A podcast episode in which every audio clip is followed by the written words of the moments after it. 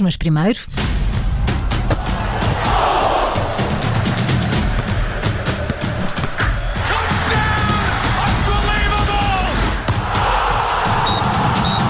O apito está dado, é o arranque do Vamos à Bola das Manhãs 360 com o jornalista Aníbal Rebelo. Bom dia, Aníbal. Vamos aos destaques. Bom dia, Maria João. Nesta Semana Europeia vamos olhar para as principais dúvidas nas equipas de Benfica, Sporting e Futebol Clube Porto para os jogos da Liga dos Campeões. Será que Rafa vai a jogo e Pedro Porro estará apto? E no Futebol Clube Porto, Mbemba vai ou não recuperar? Vamos falar sobre isso já a seguir. Destaque ainda no Benfica para os prémios que Jesus, Darwin Núñez e João Mário receberam e vamos ouvir Carlos Carvalhal fazer já a antevisão do jogo do Sporting Braga na Liga Europa. O Sporting Braga que ontem venceu na Taça de Portugal.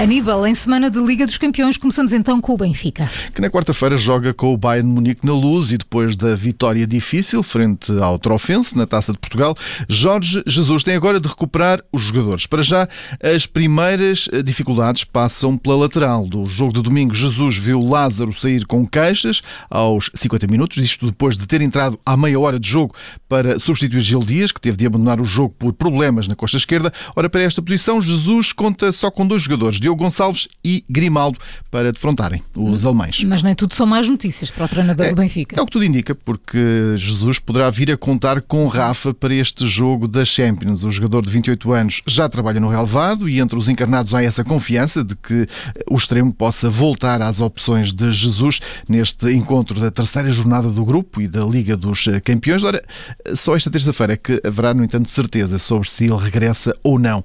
Nesta época, o camisola 27 do Benfica já soma 5 golos nos 13 jogos que realizou, sendo mesmo o segundo melhor marcador da equipa, atrás de Darwin Núñez, que já leva 6 golos marcados em todas as competições. Darwin, que foi premiado pela Liga Portuguesa de Futebol. É, o Internacional Uruguaio recebeu os prémios de melhor avançado e também de melhor jogador do mês de setembro, com 4 golos apontados em 3 jogos. Darwin superou a concorrência de Luís Dias, do Futebol Clube Porto, e de Rafa, do Benfica. Mas Aníbal, estes não foram os únicos prémios a serem entregues na luz. Com o mês de setembro 100% vitorioso, Jorge Jesus recebeu o prémio Vítor Oliveira para treinador do mês na Liga Portugal. Além de três vitórias uh, em igual número de encontros, os encarnados apontaram 11 golos e sofreram apenas dois. Jesus assume que este acaba por ser um prémio do trabalho de toda a equipa num bom arranque de época. Uh, um prémio que é o reflexo uh, do início da época da equipa Uh, nunca há prémios individuais, os prémios são coletivos, mas o benefício do coletivo também permeia o individual e, é com muito gosto que recebo mais este prémio. Ainda pelo Benfica, João Mário recebeu o primeiro prémio com a camisola das Águias. A Liga considerou o melhor médio do campeonato no mês, passado, no mês passado, no mês de setembro, e João Mário acabou a agradecer. Muito feliz porque representa também o grande momento que a equipa vive. É sempre bom ganhar prémios individuais, eh, demonstram que a equipa está num bom momento e, muito feliz por este primeiro prémio para o Benfica. Internacional português campeão europeu em 2016, ao serviço da seleção nacional, tem somado exibições de boa qualidade nos encarnados e o papel de destaque valeu-lhe aqui a primeira distinção individual com a camisola do Benfica. E gostei da musiquinha de elevador ali a dar o tom.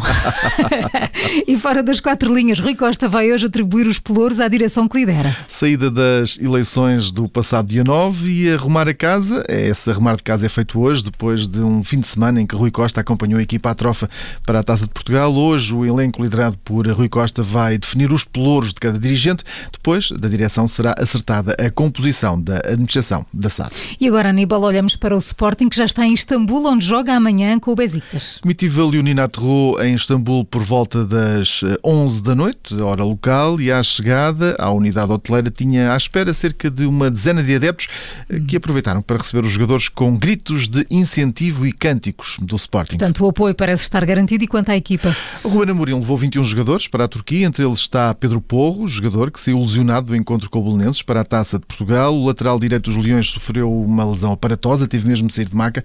Ora, ontem ontem, no último treino antes da viagem, Porro fez tratamento e também treino condicionado.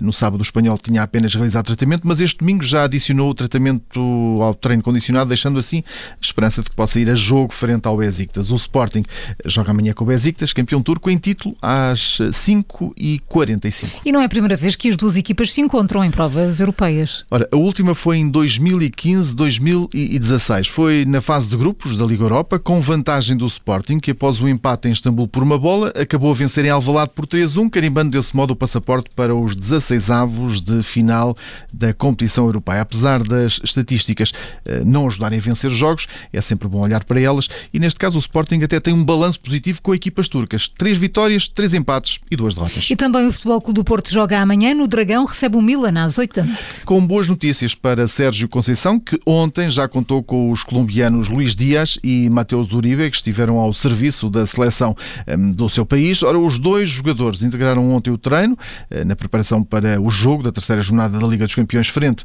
eh, aos italianos do Milan. Nesta altura, apenas o defesa Mbemba, eh, que voltou a efetuar treino condicionado, surge como dúvida para Sérgio Conceição para este encontro da equipa liderada por Stefano Pioli. Os Dragões voltam a treinar hoje de manhã às 10h45 no Olival. E Aníbal, voltamos a usar a estatística para dizer que Sérgio Conceição tem tido bons resultados frente a equipas italianas. É, pelo menos desde que chegou ao banco do Foco do Porto. O treinador dos Dragões já teve pela frente duas equipas do Calcio e no saldo teve duas vitórias e duas derrotas, mas com essa nuance de que eliminou as duas eh, formações. Falo da Roma e da Juventus, duas equipas que caíram perante o Foco do Porto, já em fases uh, eliminatórias da Liga dos Campeões, permitindo que a equipa de Sérgio Conceição uh, seguisse em frente na Liga Milionária. Ora, o jogo de amanhã não é a eliminar, mas é um duelo que, frente aos Rossoneri, o Futebol Clube Porto precisa de pontuar.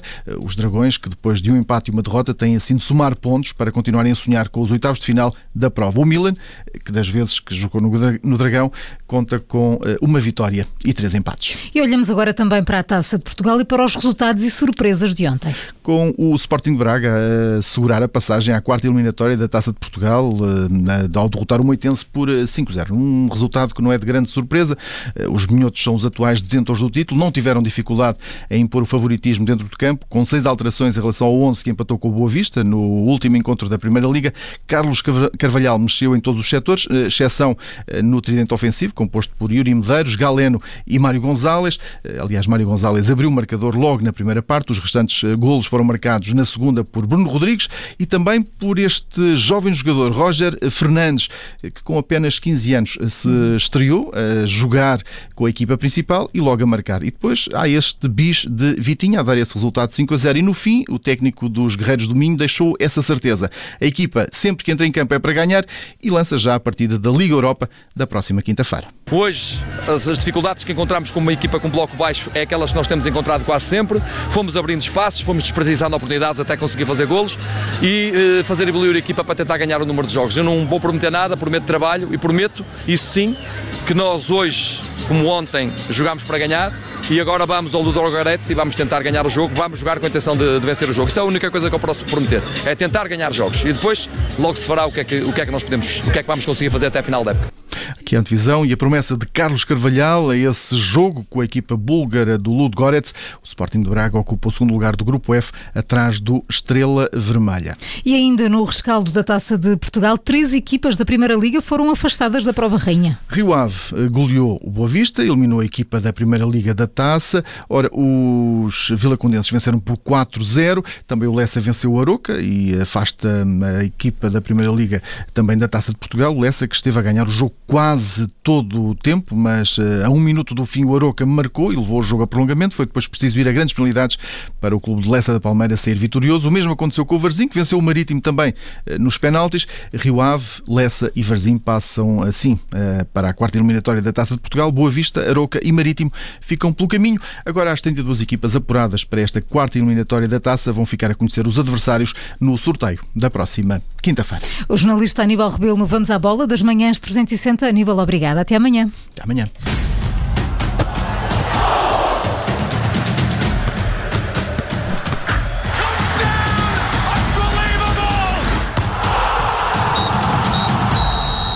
K7 Obrigada por ter ouvido este podcast. Se gostou, pode subscrevê-lo, pode partilhá-lo e também pode ouvir a Rádio Observador online em 98.7 em Lisboa e em 98.4 no Porto.